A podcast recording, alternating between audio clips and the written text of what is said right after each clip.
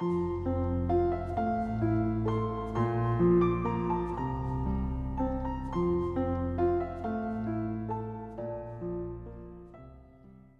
位听友，大家好，我是明哲。想获取每日热点文字版和更多备考内容，请关注微信公众号“金牌公考”。今天的热点来自人民日报张聪的文章：“包容百姓的谋生性营业，让城市更有人情味儿。”构成一座城市便利生活的，除了大商场、大超市，还有遍布大街小巷的小商小贩。清晨出门或者下班回家，许多人都有到早市儿或晚市儿逛逛的习惯。这既是生活，也是休闲。然而，市场里的小商贩们却没有这份闲适的心情，因为没有证照，他们总是提心吊胆的跟监管部门玩猫捉老鼠的游戏。不过，这样的尴尬很快就会成为历史。日前。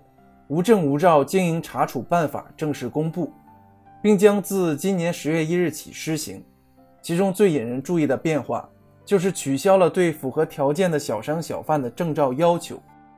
此外，办法还降低了对无证无照经营的处罚力度，取消了没收工具等规定，降低了罚款数额，这让人们感受到一个更为宽容的市场环境。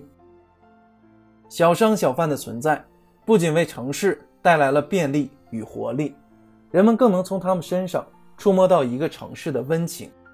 放宽对创新营业行为及民生性营业行为的法律控制，包容百姓谋生性营业，不只是民生考量，也让一个城市更有人情味儿。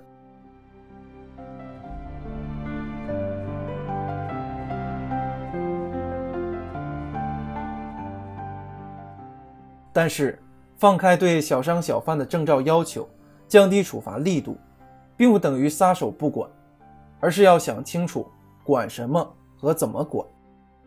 适当放宽市场管制，合理利用城乡公共空间，满足城乡居民日常生活便利和小额经营活动需求，既要把影响市场资源配置、不利于公平竞争、无谓增加交易成本的行政权力逐步去除。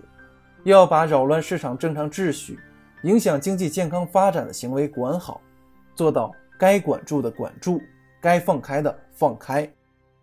其实，降低老百姓做小生意的门槛，与维护市容市貌并不矛盾。最终解决卫生环境等问题，靠的是城市治理中的绣花功夫。比方说，每到夏季，农民进城卖瓜，就是许多城市管理者头疼的问题。但这些年，有的地方却想出了给农民发放西瓜地图的办法，标注出合理规划的销售点，既方便了农民卖瓜，又减轻了城市卫生的负担。办法总比困难多。要实现繁荣与市容的兼容，政府就应当从提高规划、管理能力等角度转变行政理念，而不是通过一禁了之来消灭问题。城市治理。民生总是首位的，人们聚集生活在一座城市，是被它所代表的活力与美好的生活吸引。为此，只有以改革创造更包容的制度环境，老百姓生活其中才更有获得感。只有创新治理，肯下绣花功夫，城市才能不断激发出新的生命力。